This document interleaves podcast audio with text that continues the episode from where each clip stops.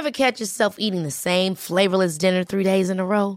Dreaming of something better? Well, HelloFresh is your guilt-free dream come true, baby. It's me, Kiki Palmer. Let's wake up those taste buds with hot, juicy pecan-crusted chicken or garlic butter shrimp scampi. Mm.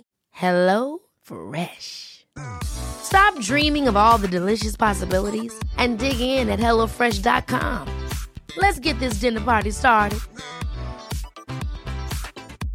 Hiring for your small business? If you're not looking for professionals on LinkedIn, you're looking in the wrong place. That's like looking for your car keys in a fish tank. LinkedIn helps you hire professionals you can't find anywhere else, even those who aren't actively searching for a new job but might be open to the perfect role. In a given month, over 70% of LinkedIn users don't even visit other leading job sites. So start looking in the right place. With LinkedIn, you can hire professionals like a professional. Post your free job on linkedin.com slash people today. Hallo und herzlich willkommen zum Kilea Podcast, deiner Begleiterin zum Mama werden und Mama sein mit vielen interessanten Themen und wertvollen Tipps für dich während der Schwangerschaft, für die Zeit der Geburt und im ersten Lebensjahr deines Babys. Ich bin Lisa Rimkus und als Psychologin im Kilea-Team ist es meine Herzensaufgabe, dich und euch beim Elternwerden zu unterstützen. Heute spreche ich mit Susanne Schönfeld, Familiencoachin, Mama von zwei Kindern und Geschäftsführerin einer Berliner Firma. Wir sprechen über das spannende Thema des Mom Empowerments. Dabei gehen wir darauf ein, wo ich als neue Mama und auch schon als Schwangere Empowerment dringend brauche. Susanne gibt dir weiterhin wichtige Tipps was du machen kannst, wenn du dich in der Schwangerschaft und insbesondere nach der Geburt selbst vergessen hast, weil dein Fokus komplett auf deinem Baby ist und wie du da rauskommst, wenn deine eigenen Reserven leider leer geworden sind. Susanne gibt uns da konkrete Schritte hin zu unserem Mom Empowerment. Viel Spaß beim Zuhören. Ja, liebe Susanne, herzlich willkommen zurück im Kilea Podcast. Schön, dass du da bist. Ja, voll schön, dass ich nochmal da sein darf. Dankeschön. Für alle, die es noch nicht gehört haben, wir hatten Susanne schon mal in einer früheren Folge dabei zum Thema Lotusgeburt. Wenn dich das interessiert, hör sehr gerne rein. Es war ein sehr informativer Podcast. Und heute geht es um das Thema Mom Empowerment. Habt ihr vielleicht noch nicht gehört? Was bestimmt jeder schon gehört hat, ist Women Empowerment. Warum ist da denn jetzt ein Unterschied, liebe Susanne, zwischen Mom Empowerment und Women Empowerment? Sind Mütter nochmal anders als Frauen generell? Mm, also für mich ist das Thema Mom Empowerment besonders wichtig, weil ich schon das Gefühl habe, ja, dass wir Frauen und vielleicht auch einige Männer, aber ich habe es bei mir selber und bei vielen Frauen auch erlebt, wenn wir Mütter werden, dass wir dann nochmal umso mehr uns vergessen und eben nur oder fast nur auf das Baby gucken und dass es dem Baby gut geht und dass es ja, dass es ähm, für mich dann schwieriger sogar ist, als Mama quasi sich für sich selbst zu entscheiden, anstatt für das Baby, also dem Wohl des Babys, mm, was am Anfang sicherlich noch Sinn macht irgendwo, ne, aber bis nur bis, bis, nur bis, bis zu einem gewissen Grad. Und wenn ich aber als Frau bin und noch eben keine Mutter oder eben keine Mutter bin, habe ich viele Herausforderungen, finde ich, gar nicht so gehabt vorher, bevor ich nicht auch Mutter war. Daher finde ich es teilweise fast sogar noch wichtiger, die Mütter zu empowern, ähm, weil die das nochmal viel mehr brauchen von außen. Als Frau kann ich mich jederzeit, da bin ich ja quasi unabhängig, kann ich mich um mich kümmern, jederzeit, wie ich das brauche. Als Mutter kann ich das nur bedingt, finde ich. Und da zum Beispiel hätte ich mir damals Hilfe gewünscht, jemand an meiner Seite, der mich, der mich bestärkt, weil ich kannte das in manchen Momenten einfach nicht. Ja, super spannend für die Frauen, die jetzt gerade vielleicht zum ersten Mal schwanger sind oder zum ersten Mal Mutter geworden sind. Was würdest du denn sagen, sind so Beispiele, wo ähm, du Empowerment als neue Mama brauchst? Ja, ich würde sogar sagen, das fängt schon in der Schwangerschaft mit an, wo ich irgendwie froh gewesen wäre oder froh war, wenn es jemand in meiner Umgebung gegeben hat, der mich erstmal versteht, der mich hört, der mich sieht, der mich auch fühlt und das zieht sich dann tatsächlich eigentlich die ganze Zeit, also als Mutter zieht sich das eigentlich durch, wo man an einem bestimmten Punkt steht, wo man sagt, okay, ähm, wie entscheide ich mich jetzt? Oder auch bei der Thema Geburt, ne? Möchte ich, wo möchte ich gebären? Wie möchte ich gebären? Was ist gut fürs Kind? Was ist aber gut für mich? Oder auch in der Ernährung.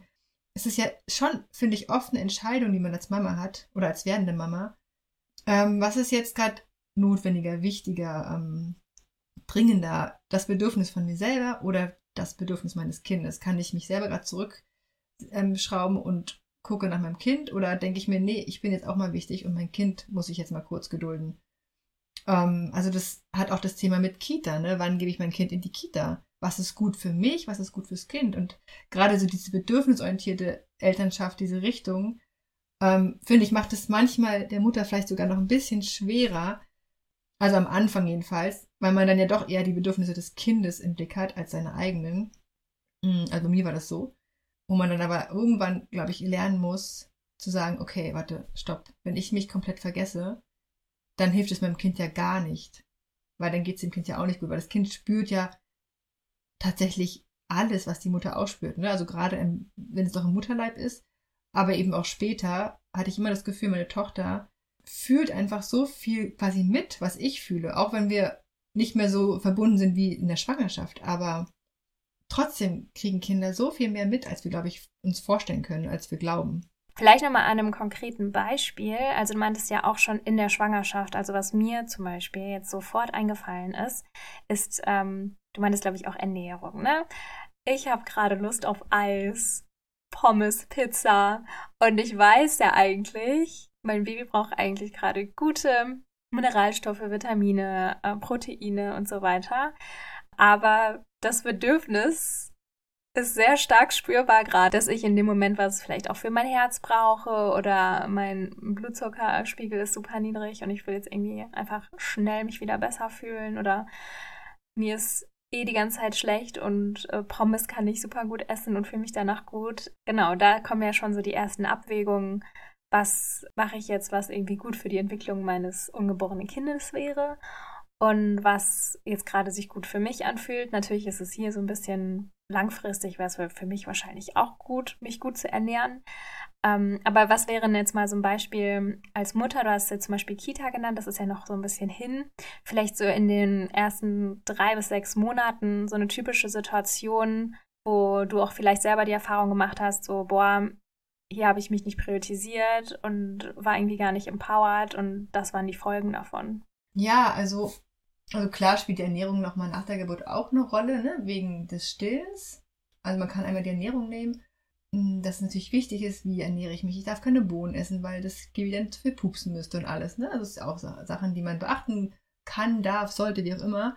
Und genau, hier finde ich es eben wichtig zu gucken, okay, was brauche ich, was braucht das Baby und da, da irgendwie eine Balance zu finden. Ne? Und die Balance ist, glaube ich, am Anfang noch, wenn das Baby quasi frisch geboren ist, ist es natürlich noch sehr auf der Seite des Babys, weil das Baby braucht einfach gerade alles Mögliche. Ne? Und das ist dann auch voll okay, dass man sich in der Zeit wirklich mal so hingibt, ne? dieses Thema Hingabe, dass man sagt, okay, klar, ich gucke auch, dass es mir gut geht, aber die Prio hat eben gerade das Baby. Das ist total okay, total normal und ist auch wichtig. Und gleichzeitig kann man ja noch durch bestimmte kleine Dinge gucken, dass man selber nicht zu sehr auf der Strecke bleibt. Und wenn dann aber irgendwann, glaube ich, muss, die, muss diese Waage wieder so ein bisschen ausgewogen werden, immer mehr, je älter das Baby wird, ne, dann so mit drei oder sechs Monaten, finde ich, sind die ja auch schon so ein bisschen, wie soll ich sagen, wacher und aktiver. Man kann das Baby dann schon mal jemand anderem reichen oder irgendwie gucken, dass, dass auch mal jemand anders sich um das Baby kümmert. Und dann eben genau, was das Thema Ernährung angeht, zu gucken, okay, was ist jetzt aber auch wirklich mal gut für mein Wohlbefinden ähm, und nicht nur für meine Ernährung oder für, das, für diese Stillkost quasi gut. Ähm, wie fand ich eine gute Balance zwischen okay, das kann ich jetzt mal machen. Ich kann dann auch mal eben irgendwie Pommes essen und auch mal Bohnen oder was auch immer. Dann hat das Baby vielleicht mal irgendwie einen Abend gepupst, meine Güte.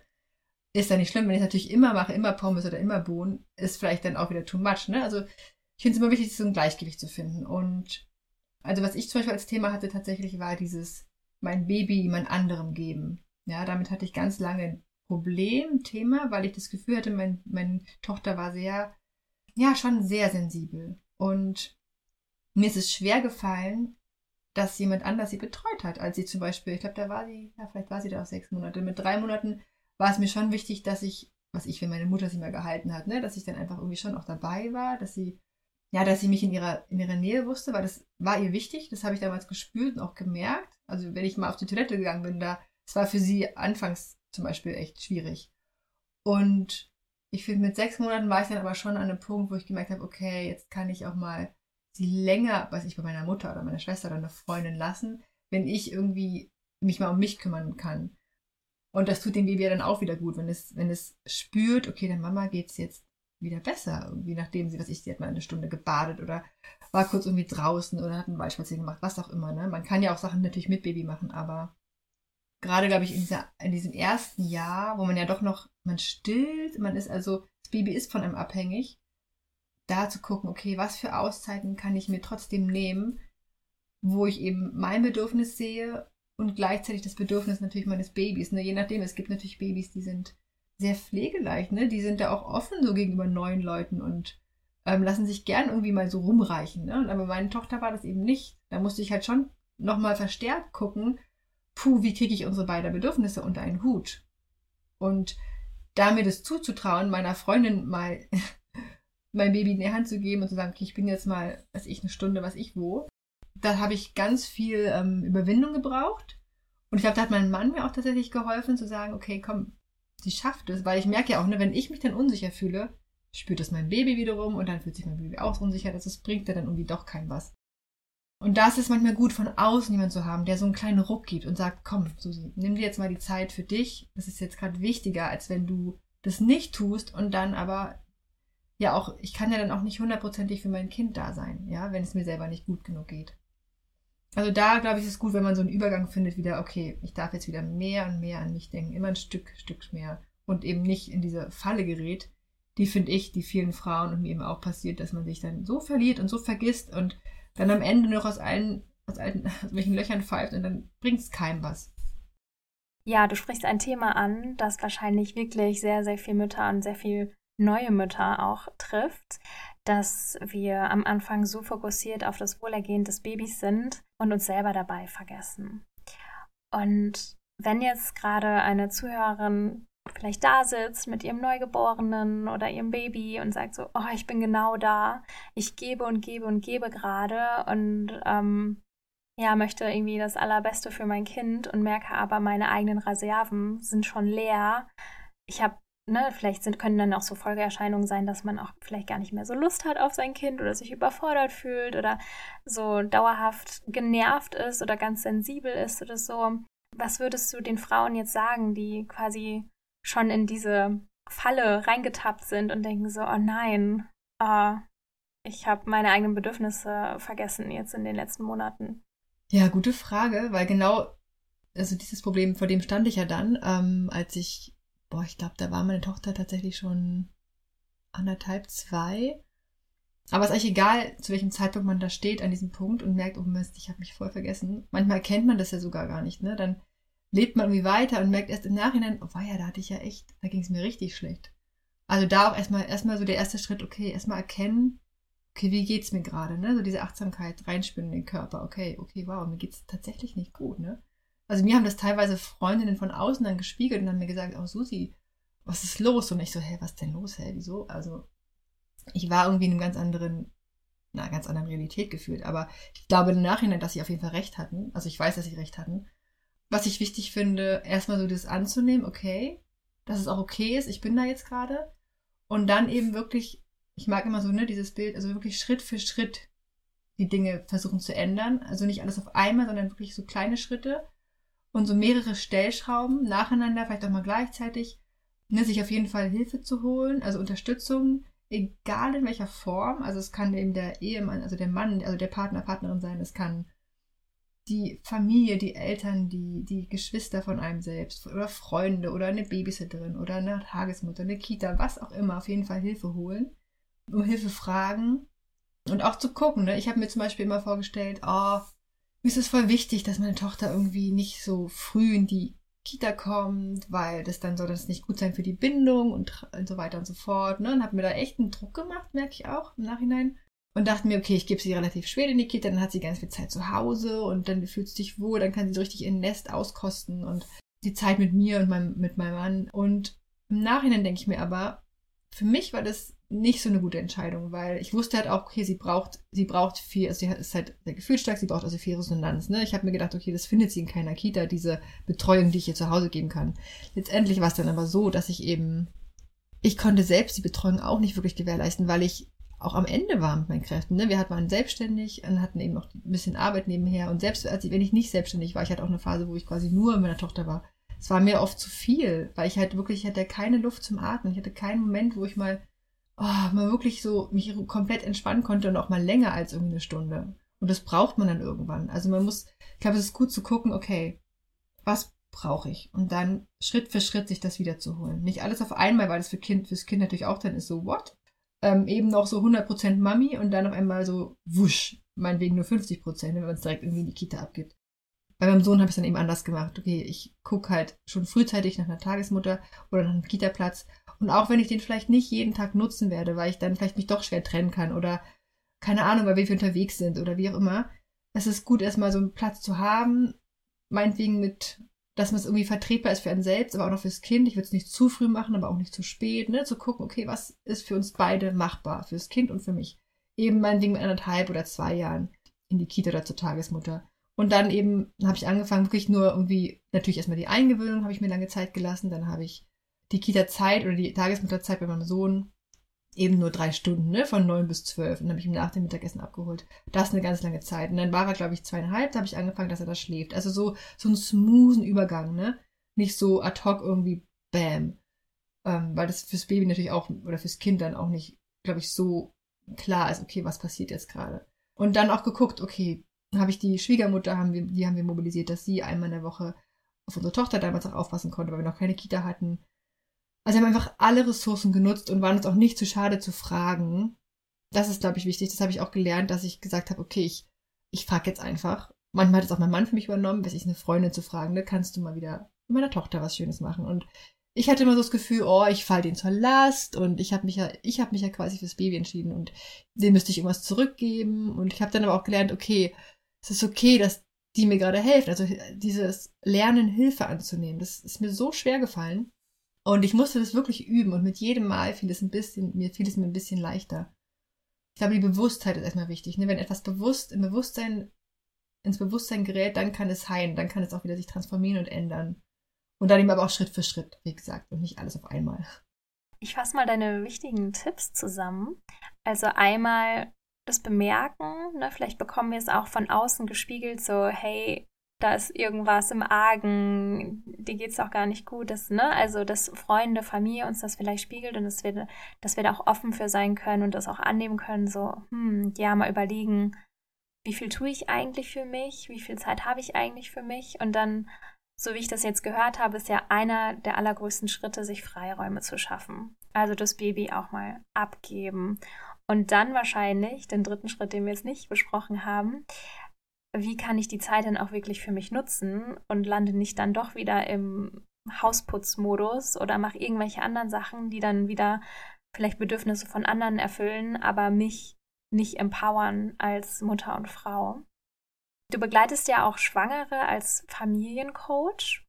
Was ist denn dann die Rolle von einem Coach, wenn ich jetzt merke, so wow, ich, ich bin in dieser Falle? Am besten natürlich ein bisschen vorher merken, weil Susanne hat es jetzt mehrfach betont, sofort die eigenen Bedürfnisse zu 50 Prozent priorisieren, ist dann auch ein bisschen Umgewöhnung für das Kind und könnte halt auch so ein kleiner Schock sein, wenn man es jetzt nicht schrittweise umstellt.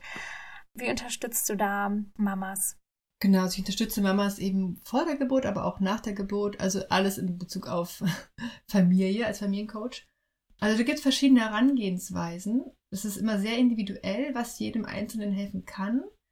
Aber ich versuche schon, das zu gucken, okay, wie kann ich im Prinzip meine Coachie wieder mehr zu sich selbst bringen, ne? Dieses Bild eben, ne? Mit der Sauerstoffmaske im Flugzeug erst sich selbst die aufzusetzen und dann dem Kind. Weil es bringt nichts, wenn ich schon am Boden liege, erstickt quasi oder irgendwie, wenn mein Kind, aber mein Kind quasi noch hat schon die Sauerstoffmaske auf.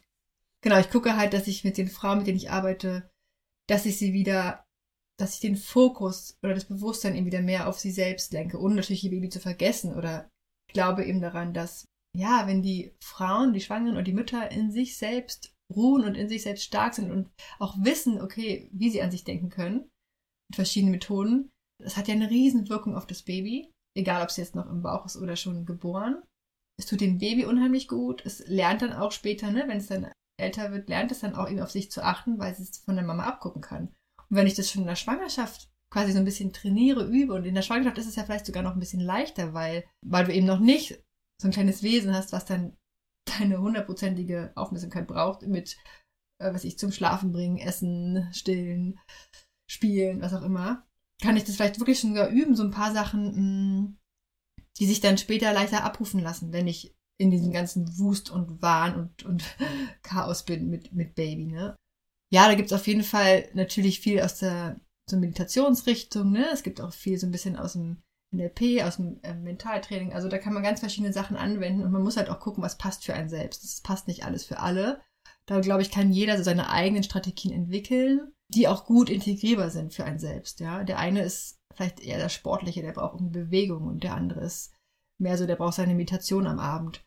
Da gibt's viele, viele Wege, habe ich das Gefühl, die nach Rom führen. Und das Ding ist aber auch ne, im Coaching eben, dass die Lösung liegt ja schon im Coachee. Das heißt, ich bin dann da, dass ich die rauskitzel. Und natürlich gebe ich auch irgendwie Ideen rein, was man mal ausprobieren kann. Es wird dann immer so ein Potpourri aus verschiedenen Strategien tatsächlich. Also verschiedene Stellschrauben, die wir machen können, die wir stellen können, umstellen können, verändern können, dass man so Schritt für Schritt wieder oder überhaupt lernt, an genug an sich selbst zu denken. Genau, in meinen Sitzungen zum Beispiel schaue ich mit der Frau dann gemeinsam dahinter, ne, warum opfert sie sich halt so, so stark auf oder warum vergisst sie sich? Was genau liegen da für Glaubenssätze dahinter, dass sie eben so handelt, wie sie es tut? Denn ich glaube halt, dass jeder Mensch in jedem Moment die Möglichkeit hat, also auch die Macht, sich neu und auch anders zu entscheiden. Unser Leben besteht ja aus ganz vielen verschiedenen Entscheidungen, die uns letztendlich dahin führen, wo wir gerade sind oder dahin geführt haben, wo wir gerade sind. Und oft ist es tatsächlich auch eine große Frage vom Mindset. Klar, wie man auch aufgezogen worden ist, ne? wie man geprägt ist. Und gerade wir Frauen haben da ja quasi unser Päckchen zu tragen, dass wir halt sehr viel an andere denken und oft uns selber vergessen. Da bauen wir dann so ein bisschen dran herum mit verschiedenen, klar mit Coaching-Übungen, aber auch mit, ähm, ich mache auch Energiearbeit, versuche da so auf verschiedenen Eben zu, Ebenen zu wirken. Und das Ziel ist halt wirklich, dass die Frau sich bei diesem Prozess selber verstehen lernt und so auch ähm, sich so langsam und sicher in sich selbst und aus sich selbst heraus ändern kann. Und das hat eigentlich immer positive Effekte auf die ganze Familie. Das ist immer wieder schön zu sehen. Wenn sich eben ne, dieses eine Kuchenstück systemisch verändert, dann verändert sich der Rest eben auch. Geht gar nicht anders. Und ich versuche in meinen Sitzungen wirklich die Frauen, die Mütter in ihre Selbstermächtigung zu bringen. Das heißt, dass sie wieder selber die Kraft und auch gleichzeitig die Macht natürlich spüren, die in ihnen wohnt ne, und die sie ja auch immer wieder ähm, auch spüren, glaube ich, dass sie die wieder nutzen können. Ja, und auf meiner Webseite www.susischönfeld.de, also Susi mit IE hinten und Schönfeld mit OE und D, da kann man mir schreiben und mich auch als Familiencoach buchen. Freue ich mich sehr drauf. Ja, es war's jetzt schon wieder mit unserem Podcast, liebe Susanne. Hast du noch einen abschließenden Mom Empowerment Satz für unsere Frauen hier? Ja, ich denke, es ist an erster Stelle wichtig, sich selbst zu vertrauen, also ihr Mamas oder ihr werdenden Mamas vertraut euch immer wieder selbst, spürt in eure Intuition rein und sie wird oft oder sie wird wahrscheinlich immer euch das Richtige sagen und lasst euch von außen nicht so viel einreden, ihr müsstet dies und jenes tun und das ist wichtiger, das ist das. Ich habe das Gefühl, als Schwangere hat man eine sehr gute Verbindung zu sich selbst. Man hat eine gute Anbindung auch nach oben und daher weiß man eigentlich instinktiv schon, was das Richtige ist Manchmal braucht man von außen nur noch so eine kleine Bestätigung. Und ja, immer wieder so diese Ruhe in sich selbst zu finden, ist sehr, sehr wertvoll für dich selbst und eben fürs Baby. Mm, weil darum wird es, glaube ich, die nächsten, also für mich geht es eigentlich die gesamte Zeit der Schwangerschaft, aber auch danach erst wieder, immer wieder darum, okay, wenn ich in mir ruhe, kann ich auch gut für mein Kind sorgen. Und daran muss ich mich immer wieder selbst erinnern, mir passiert es ja heutzutage noch, dass ich merke, okay, ich habe wieder zu wenig für mich gesorgt. Immer wieder, wenn ich so ein bisschen, ah, so ein bisschen motzig bin, dann merke ich, okay, stopp. Ich muss wieder in die Selbstfürsorge reingehen und für mich sorgen. Dann kann ich auch viel besser auf mein Kind eingehen. Oder auf mein Baby eben auch. Ja, vielen, vielen Dank für diese wertvollen Tipps und die Inspiration. Es ist so schön. Ich habe ja jetzt schon echt unterschiedlichste Experten interviewt. Und dieses Thema Bauchgefühl auf sich selbst hören kommt in den unterschiedlichsten Bereichen auch immer wieder als Tipp. Da scheint wirklich was dran zu sein. Also probiert es gerne. hört in euch rein und wir hören uns dann beim nächsten Mal. Danke, dass du da warst, liebe Susanne. Ja, danke dir auch, Lisa. Danke. Tschüss. Das war eine neue Folge des Quer Podcasts, deine Begleiterin während der Schwangerschaft, zur Geburt und im ersten Lebensjahr deines Babys. Es ist so schön, dass wir dich hier begleiten dürfen und wir freuen uns sehr, wenn du uns weiterempfiehlst. Mehr interessante Informationen, wertvolle Tipps und Kurse findest du natürlich in unserer Clea-App und Mama-App. Die Angebote von Susanne Schönfeld findest du unter susischönfeld.de. In unserer Kilea-App findest du wöchentliche Live-Sessions zum Thema Geburtsvorbereitung, Hypnobirthing, Atemübungen, Schwangerschafts-Yoga, Signale deines Babys, das Wochenbett, alles rund um Schwangerschaft und Geburt. Schau gerne rein und melde dich für die nächsten Sessions an. Vielleicht findest du auch die Session von Susanne zum Thema Familiencoaching. Alles Liebe, deine Lisa und das gesamte Kilea-Team.